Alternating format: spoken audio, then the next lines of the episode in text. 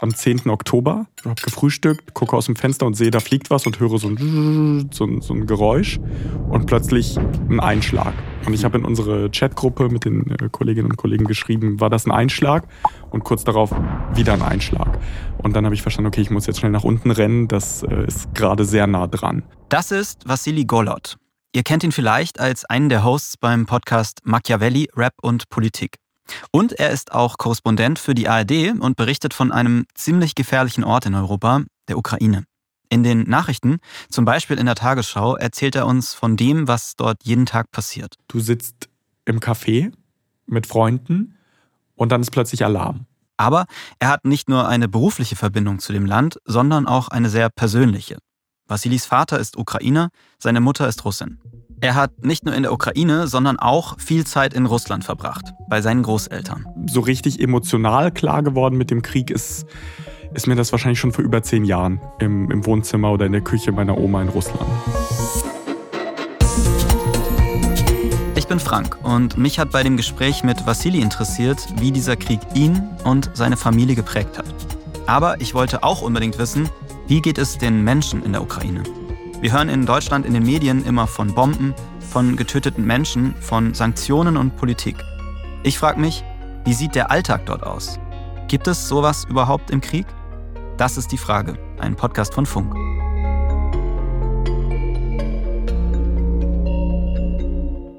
Vassili, wie ist es wieder kurzzeitig zumindest hier zu sein? Es ist schön. Mhm. Es ist ähm, die zweite Welt, in der ich zu Hause bin. Also wenn ich über die Grenze komme, ähm, aus der Ukraine nach Polen, dann ist das Erste, was ich mache, die Sirenen-App äh, zu löschen. Das ist ein ziemliches Privileg, weil die Menschen in der Ukraine das nicht machen können. Wenn ich das äh, nicht mehr auf dem Handy habe, kann ich schlafen, werde nachts nicht geweckt. Mhm. Das heißt, du wartest jetzt hier auch nicht nachts darauf, dass jetzt wieder eine App die irgendeinen Alarm gibt oder so? Nee, ich warte auch in der Ukraine nicht darauf, aber da passiert es leider regelmäßig, weil mhm. regelmäßig irgendwelche Angriffe stattfinden. Im Oktober waren ja ganz viele Angriffe, so Raketenangriffe, Drohnenangriffe auf Kiew.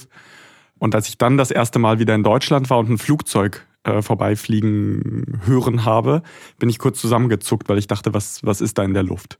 Als der Krieg vor einem Jahr losging, also jetzt der auf die gesamte Ukraine, wo warst du da und äh, kannst du dich noch erinnern an diesen Tag und auch was du da gedacht hast? Ich kann mich daran erinnern. Ähm, ich bin sehr spät ins Bett gegangen, also schon an diesem Tag, ich glaube um zwei oder um drei. Und das letzte, was ich bewusst gesehen habe, war die Rede von äh, Volodymyr Zelensky, von dem ukrainischen Präsidenten. Die letzte große Rede, die er mit Anzug und äh, Krawatte gehalten hat ich hatte die noch getwittert, deshalb kann ich mich so gut daran erinnern und habe, ähm, was ich sonst nicht mache, mein Handy auf Flugmodus gestellt. Mhm. Bin dann morgens aufgewacht, habe den Flugmodus rausgemacht. In dieser Sekunde kam, was weiß ich wie viele, ich glaube 7 Uhr morgens war das, kamen unzählige Eilmeldungen auf mein Handy und äh, mein Vater äh, war auf dem Bildschirm, also der, der Anruf kam direkt. Ähm, und er hat mich mit einem Blick angeguckt, den, also ich habe ihn so noch nie gesehen und ich war noch völlig verschlafen und er meinte, weißt du, was passiert ist? Ich so, nee, also er, er hat es gemacht. Ähm, Putin hat die Entscheidung getroffen und Panzer rollen auf, auf Kiew zu und äh, Kampfflugzeuge greifen die Ukraine an, auch Kharkiv. Und das Erste, was ich dann gemacht habe, war, ähm, einen meiner besten Freunde in der Ukraine anzurufen, mit dem ich auch schon zwei Tage vorher gesprochen habe und meinte so, ey, wollt ihr nicht vielleicht äh, du, deine Frau, die Kinder vielleicht doch irgendwie in den Westen der Ukraine fahren, ähm, weil alles, was ich lese und höre, klingt nicht gut. Und er hat gesagt, hör auf mit der Panik, wird schon nichts passieren und äh, wenn, dann greifen die bestimmt nicht Kharkiv an. Und dann habe ich ihn angerufen und er sagte, er ist erst wach geworden vom Geschrei seiner Tochter. Und dann hat er die, die Einschläge gehört und die sind runter im Keller. Also er saß, er saß im Keller, als wir gesprochen haben. Und da ist das für mich zum ersten Mal ganz real geworden, dass das jetzt wirklich das ganze Land trifft. Zu dem Zeitpunkt ist Vassili noch in Deutschland. Erst später, im Sommer, fährt er in die Ukraine, um dort seinen Job als Korrespondent anzutreten. Zur Erinnerung, sein Vater, der ihn als erstes angerufen hat, ist Ukrainer. Geboren ist Vassili in der Stadt, in der sein Freund sich gerade vor Bomben im Keller versteckt. Wann war dir denn das erste Mal so richtig bewusst, okay, ich bin jetzt hier in einem Land, in dem Krieg ist und ich bin mittendrin. So richtig emotional klar geworden mit dem Krieg ist, ist mir das wahrscheinlich schon vor über zehn Jahren im, im Wohnzimmer oder in der Küche meiner Oma in Russland. Mhm. Inwiefern? Ich habe gesehen, was das mit ihr macht, diese Propaganda, das, was im russischen Fernsehen schon seit äh, Jahren erzählt wird. Und ich habe gemerkt, wie das so übergesprungen ist. Also dieser Hass, diese Aggression, die die Moderatorinnen und Moderatoren ausgestrahlt haben, diese Desinformation, ist plötzlich auf einen Menschen übergesprungen, der mir nahesteht, meine Oma, die plötzlich Dinge sagt, die klar faschistisch sind, die klar nationalistisch sind und die einfach ganz weit weg sind von der Realität, von den Fakten. Und da ist mir klar geworden, da ist was falsch und das, äh, das ist ein Krieg. Das war damals, zu dem Zeitpunkt, war es vor allem ein Krieg der Worte. Es war auch schon ein politischer Krieg. Seit neun Jahren inzwischen ist es ein, ein echter Krieg durch die Annexion der Krim, durch den Krieg im Donbass. Und seit einem Jahr ist es äh, ein Angriffskrieg auf die gesamte Ukraine. In deiner Familie gibt es ja eben auch eine russische Seite und eine ukrainische Seite. Inwiefern hat denn dieser Krieg auch eure Familie verändert, eure Diskussionen, auch dein Gefühl für den anderen Teil der Familie? Die Diskussionen gab es früher schon, die gab es seit vielen Jahren. Ich war in den Diskussionen immer sehr klar, weil ich ein Mensch bin, der auf Fakten schaut. Und ich habe einfach früh gesehen und erkannt, dass das, was in Russland im Fernsehen gezeigt wird, gefährlich ist und Menschen, die nur das konsumieren ähm, und fest daran glauben, äh, einer großen Gefahr ausgesetzt sind. Das habe ich bei meinen Großeltern gespürt. Die leben beide nicht mehr. Bei meinem Opa habe ich mit dem 24. Februar gemerkt, dass plötzlich ihm bewusst wurde, dass das, was passiert, extrem gefährlich ist. Er hat mir dann plötzlich Fragen gestellt, wie warum sind russische Panzer auf dem Staatsgebiet der Ukraine? Die haben da doch nichts verloren. Habe ich gesagt, ja, das ist das, was ich dir seit Jahren schon versuche zu erklären. Und dann habe ich aber trotzdem gemerkt, wenn wir eine Woche nicht gesprochen haben und eine Woche das Staatsfernsehen geguckt hat, dann ist das wieder in die andere Richtung gekippt. Daran merkst du halt diese Macht, die diese Sender haben. Ich habe aber viele Freunde und Familienangehörige in Russland, denen klar ist, dass das Verbrechen sind, die, die Russland begeht, die dazu eine klare Haltung haben.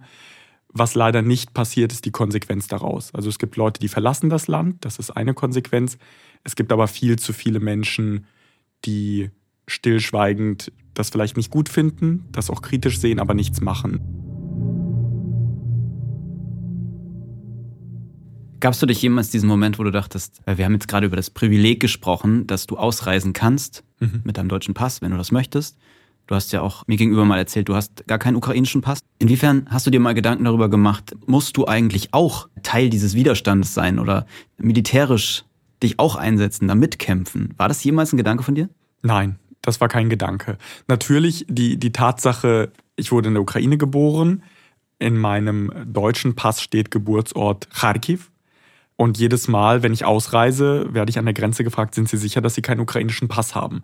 Und das ist natürlich der Punkt, wo ich mir die Frage stelle, okay, wo wäre der 29-jährige Vassili, wenn er äh, in der Ukraine geblieben wäre, wenn er nicht im Alter von zwei Jahren mit seinen Eltern nach Deutschland gegangen wäre? Klar, die Frage stelle ich mir. Aber das war es auch. Also an der Stelle hört es auf. Ich bin Journalist. Das ist meine Identität. Ich mache das seit ich zwölf bin, laufe ich mit Mikros rum und halte sie Leuten unter die Nase und, und stelle die Fragen, die sich mir stellen. Und ich begreife oder sehe meine Verantwortung darin, mich mit den Fakten auseinanderzusetzen, Dinge zu verstehen und Dinge dann klar einzuordnen. Wann war für dich klar, du willst auch journalistisch dort arbeiten? Ähm, Oder war das gar nicht klar und du wurdest einfach gefragt und hast du erst dann drüber nachgedacht? Nein, also für mich war immer klar, dass ich über die Ukraine, aus der Ukraine berichten möchte. Ich habe auch aus Russland 2018 äh, berichtet, das war noch im Volontariat. Und mit dem 24. Februar war für mich klar, ich kann nichts anderes machen ich muss darüber berichten und ich muss sozusagen erklären, was da passiert und einordnen, weil es ist so komplex für Menschen, die vorher gar keinen Bezug zu der Ukraine hatten und in Deutschland wusste ehrlicherweise niemand viel über die Ukraine.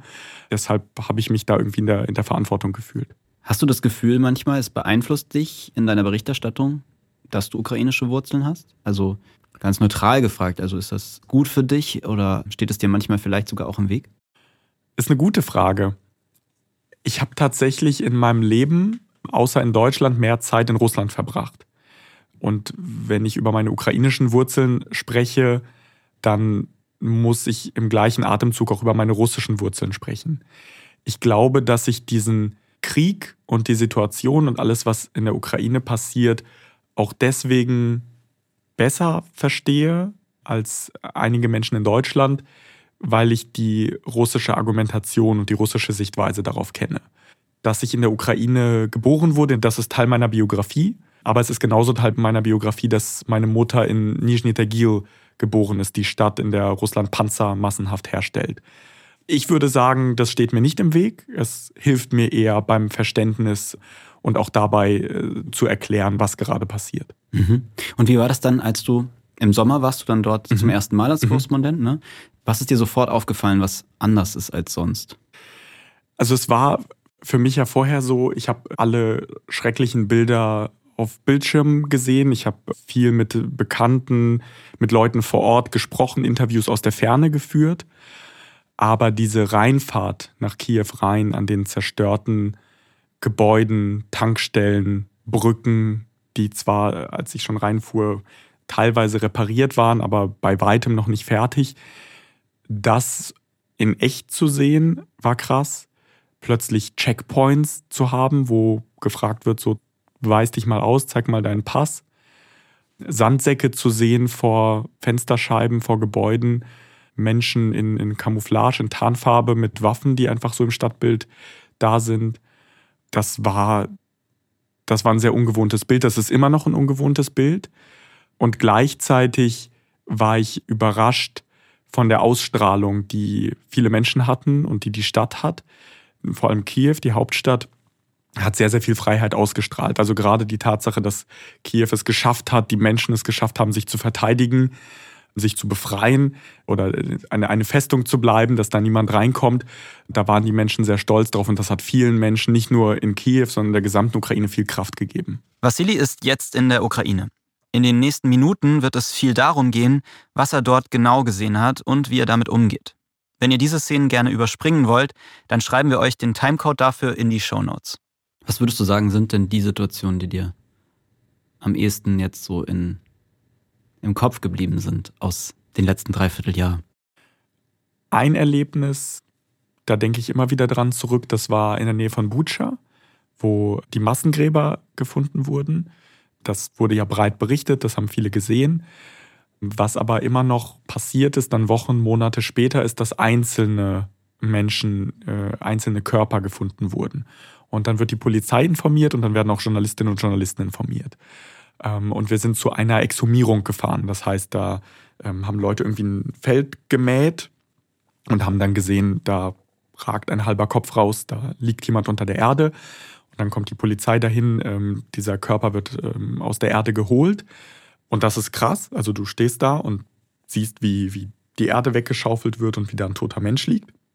Was aber viel krasser war, war zu sehen, wie Leute aus dem Ort, aus diesem Dorf sich versammelt haben. Ähm, und eine Frau kam auf den Polizisten zu und hat ihm ein Passfoto gezeigt und gesagt, ich suche meinen Neffen und ich gehe zu jeder Exhumierung hier in der mhm. Nähe und gucke, ob der da liegt. Dann habe ich mit dieser Frau gesprochen. Es war am Ende nicht ihr Neffe. Und sie war einerseits erleichtert und andererseits hatte sie diese Ungewissheit und wusste nicht, was mit ihm passiert mhm. äh, oder wo er ist. Ich habe viele Dinge äh, über Bildschirme gesehen, aber es ist was anderes, wenn du siehst, wie, wie Menschen in einer Plastiktüte äh, aus einem Haus gebracht werden und du weißt, das ist eine tote Person. Das ist schlimm.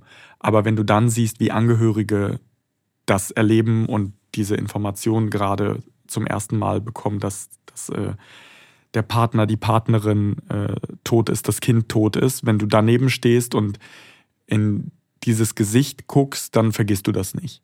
Und dann berichtest du auch anders, als wenn du es über Bildschirme siehst. Deswegen war für mich klar, ich muss dahin, auch wenn ich riesigen Respekt davor habe. Ich habe keine Angst. Das war auch eine Frage, die ich mir gestellt habe. Habe ich Angst? Ich war auch in keiner Situation, wo ich riesige Angst hätte haben müssen, aber es gab viele Situationen, vor denen ich Respekt hatte. Du vermittelst ja eigentlich uns, die wir zu Hause sind, dein Bild der Ukraine. Wie hat sich das denn verändert, dein Bild der Ukraine von davor? Wahrscheinlich warst du dort in Urlauben und hast dort irgendwie Zeit verbracht, auch mit Teilen deiner Familie. Und was verbindest du jetzt mit der Ukraine? Also hat sich das irgendwie verändert? Es hat sich natürlich verändert, dadurch, dass dort dieser Krieg ist, der jetzt das gesamte Land trifft. Das Interessante ist, dass obwohl diese schrecklichen Dinge passieren, die Menschen gleichzeitig etwas sehr Positives ausstrahlen. Alle Menschen in der Ukraine wissen, warum sie das tun, warum sie das tun, was sie tun. Es geht ihnen um Freiheit. Es geht ihnen darum, nach vorne zu schauen, warum die Ukraine das alles nicht nur erträgt, sondern ganz viel Stärke daraus schöpft. Das ist aus meiner Sicht dieser Zusammenhalt. Ich habe jetzt für eine Doku, die in der Mediathek zu sehen ist, äh, gedreht und viele Menschen getroffen. Und äh, da war äh, zum Beispiel eine Ärztin. Das Dorf in der Region Kharkiv, in dem sie gelebt hat oder immer noch lebt, ist größtenteils zerstört. Ihr Haus ist ziemlich kaputt. Die haben keinen Strom. So ein Autoakku haben die angeschlossen, mit dem die irgendwie eine Lampe haben. Und die ist aber zurückgekehrt an diesen Ort, weil sie sagt, ja, von den 6000 Einwohnern sind jetzt vielleicht gerade 300 da, aber die brauchen ja eine Ärztin. Das heißt, ich muss mich um die kümmern. Das heißt, sie zieht die eigene Stärke daraus, dass sie anderen helfen kann. Die Dokumentation von Vassili findet ihr in der ARD Mediathek. Wir packen euch einen Link in die Shownotes. Das gleiche ein Kulturkollektiv, die nennen sich Kulturelle Front. Mhm. Das sind irgendwie junge Musikerinnen und Musiker, ähm, die wahrscheinlich in ihren Träumen in irgendwelchen Tourbussen sitzen würden.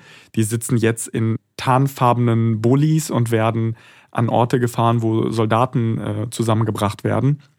Und sie treten vor Soldaten auf, die danach wieder an die Front gehen, um diese Soldaten zu motivieren. Mhm. Und da hast du auch was aus dem Gespräch mitgebracht, ne? Genau. Äh, ich habe Vlada getroffen, die hat in Kiew diese kulturelle Front mitgegründet. Und bei ihr ist das einerseits, sie will helfen, aber sie hat auch eine ganz starke emotionale Bindung zu diesem Krieg, weil ihr Freund vor vier Monaten getötet wurde in diesem Krieg und sie hat erzählt, wie sie davon erfahren hat. Ich war in diesem Moment im Theater. Sein Kamerad hat mir geschrieben. Er schrieb nur Hallo. Und ich habe sofort verstanden, dass mein Freund entweder verwundet oder tot ist. Er schrieb, dass mein Freund gefallen ist. Ich bin aus der Aufführung gerannt und setzte mich auf den Balkon. Ich erinnere mich nicht an diesen Moment. Es gab gerade eine Pause. Alle gingen raus und ich saß da und weinte. Ich erinnere mich nicht an die erste Woche nach seinem Tod. Aber ich habe ihm viel Musik gewidmet. Das ist alles, was ich habe. Ich habe nichts Kostbareres. Und das sind eben die Lieder, die sie vorträgt vor, vor anderen Soldaten und ähm, versucht so ihnen, ihnen Kraft zu geben. Wenn wir nochmal zurückgehen jetzt äh, in den Alltag der Menschen, das ist was, was sich für mich in der Berichterstattung ganz selten so überträgt. Wie ist denn das alltägliche Leben eines Menschen in Kiew zum Beispiel? Geht der morgens noch mit dem Hund raus und kann in ein Café gehen zum Frühstücken und können junge Menschen in die Universität gehen und andere gehen in die Schule und wieder andere haben ihren Ausbildungsplatz und so weiter. Das normale Leben läuft weiter? Oder ist das alles außer Kraft gesetzt? Seit Monaten? Alle Menschen in der Ukraine haben Krieg in ihrem Leben und das äußert sich auf unterschiedliche Art und Weise. Wenn du ähm, in Frontnähe lebst, dann ist das heftiger spürbar. Dann sitzt du vielleicht größtenteils im Keller. Wir waren äh, in, in Slatine eben, haben da mit ähm, einer Frau gesprochen, die mit ihrer Familie 43 Tage im Keller gesessen hat. Die sind dann zwischendurch nur hochgegangen an die frische Luft und dann schnell wieder runter, weil konstant Beschuss herrschte. In Kiew ist es ein anderer Alltag. In Kiew ist es an einem normalen Tag, also an einem wirklich normalen Tag, wo es keinen Luftalarm gibt, hast du das Gefühl, du bist in einer europäischen Hauptstadt und äh, kannst da in Cafés gehen, hast tolle Restaurants. Du merkst aber an verschiedenen Stellen, dass es eben nicht normal ist. Du holst dir zum Beispiel einen Kaffee und neben diesem Kaffee rattert es super laut, weil da ein Generator steht, der mit Diesel betrieben wird, weil kein Strom da ist. Weil einfach sehr, sehr viele Umspannwerke zerstört wurden. Geht man überhaupt noch ins Café und setzt sich dahin, unterhält sich, liest Zeitungen, wie auch immer? Oder, ja. ja. Gibt es alles. Gibt es alles.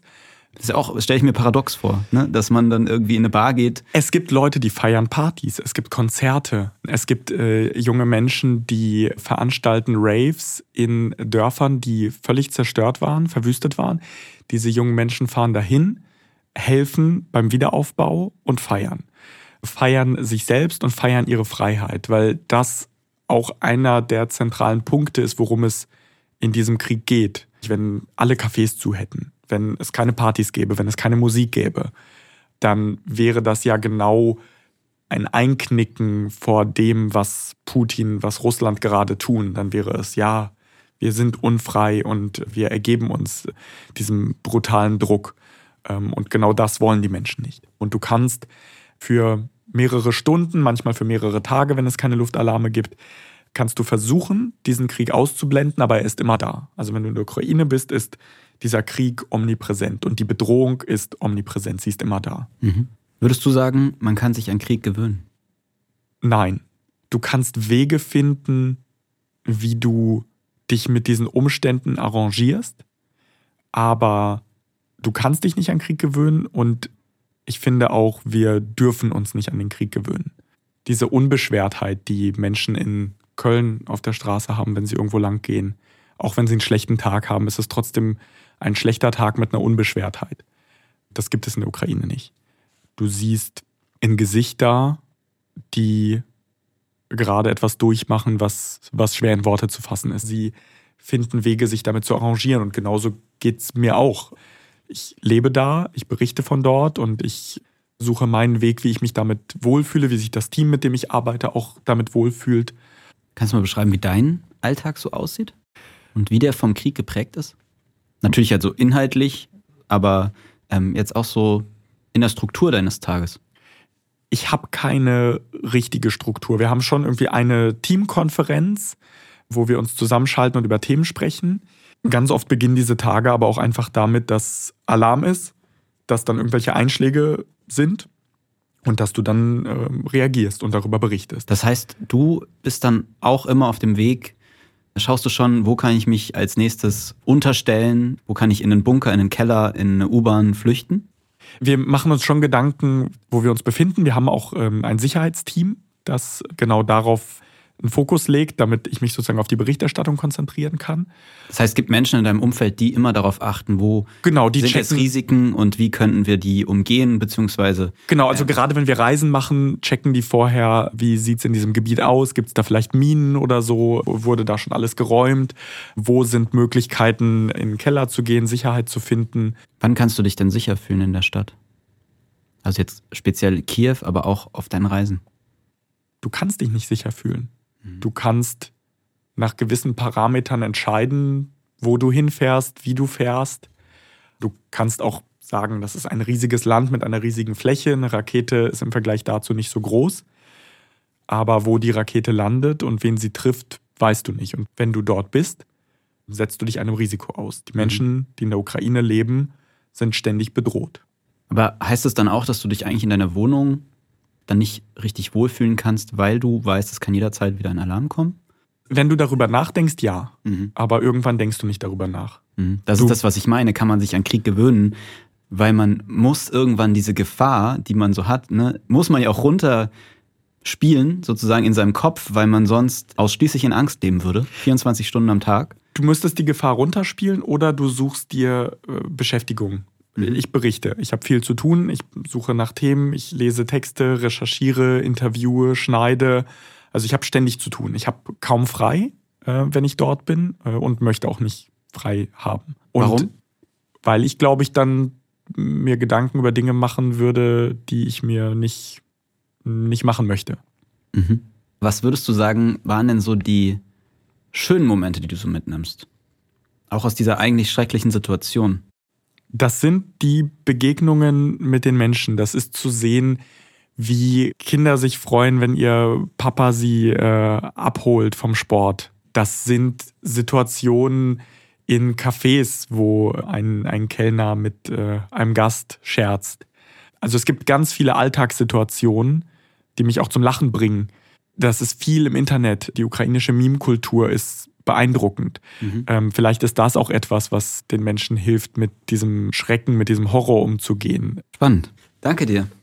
Ich glaube, ich habe tatsächlich jetzt auch noch mal ein anderes Bild davon bekommen, wie dieser Konflikt jenseits der Front sozusagen aussieht, weil das, glaube ich, was ist, was ich noch nie erlebt habe und auch nicht erleben möchte.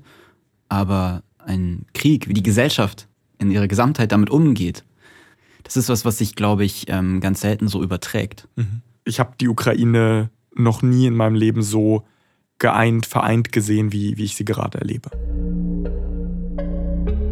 Eine Gesellschaft vereint durch einen Krieg. Das finde ich wirklich tragisch. Aber klar, wenn man das Gefühl hat, die Menschen um einen herum, die erleben gerade genau dasselbe wie man selbst, ähnliche Gefühle wie Wut, Trauer, Hoffnungslosigkeit, dann verbindet einen das natürlich auch auf eine merkwürdige Art. Ich habe jetzt einen besseren Eindruck davon, wie das alltägliche Leben in der Ukraine aussieht. Aber natürlich kann ich mir trotzdem nicht richtig vorstellen, wie viel Leid das alles für die Menschen bedeutet, was sie durchmachen müssen und wie das ihr Leben prägen wird. Ich musste bei dem, was Vassili erzählt hat, auch an meine Großeltern denken, die mir erzählt haben, wie sie im Zweiten Weltkrieg und in der Zeit danach versucht haben, ihr Leben weiterzuführen. Auch da war das immer unvorstellbar für mich, wie das gehen soll.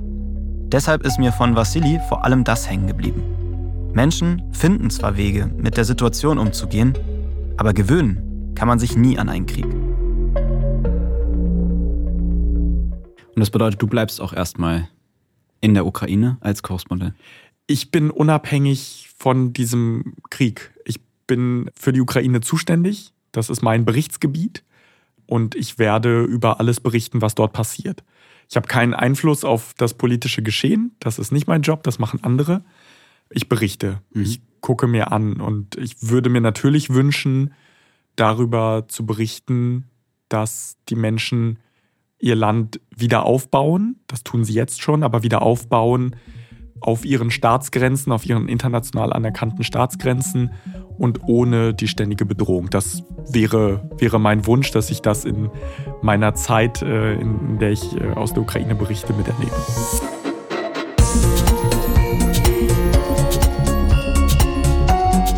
Die Frage ist ein Podcast von Funk, von ARD und ZDF. Ich bin Frank Seibert Autorin dieser Folge Amelie Hörger, Redaktion Theresa Fries und Patrick Abele, Produktion Matthias Soutier, das Sounddesign kommt von Enno Rangnick und Benedikt Wiesmeier und die Grafik von Antonia Dengler und Bianca Taube. Bis nächste Woche.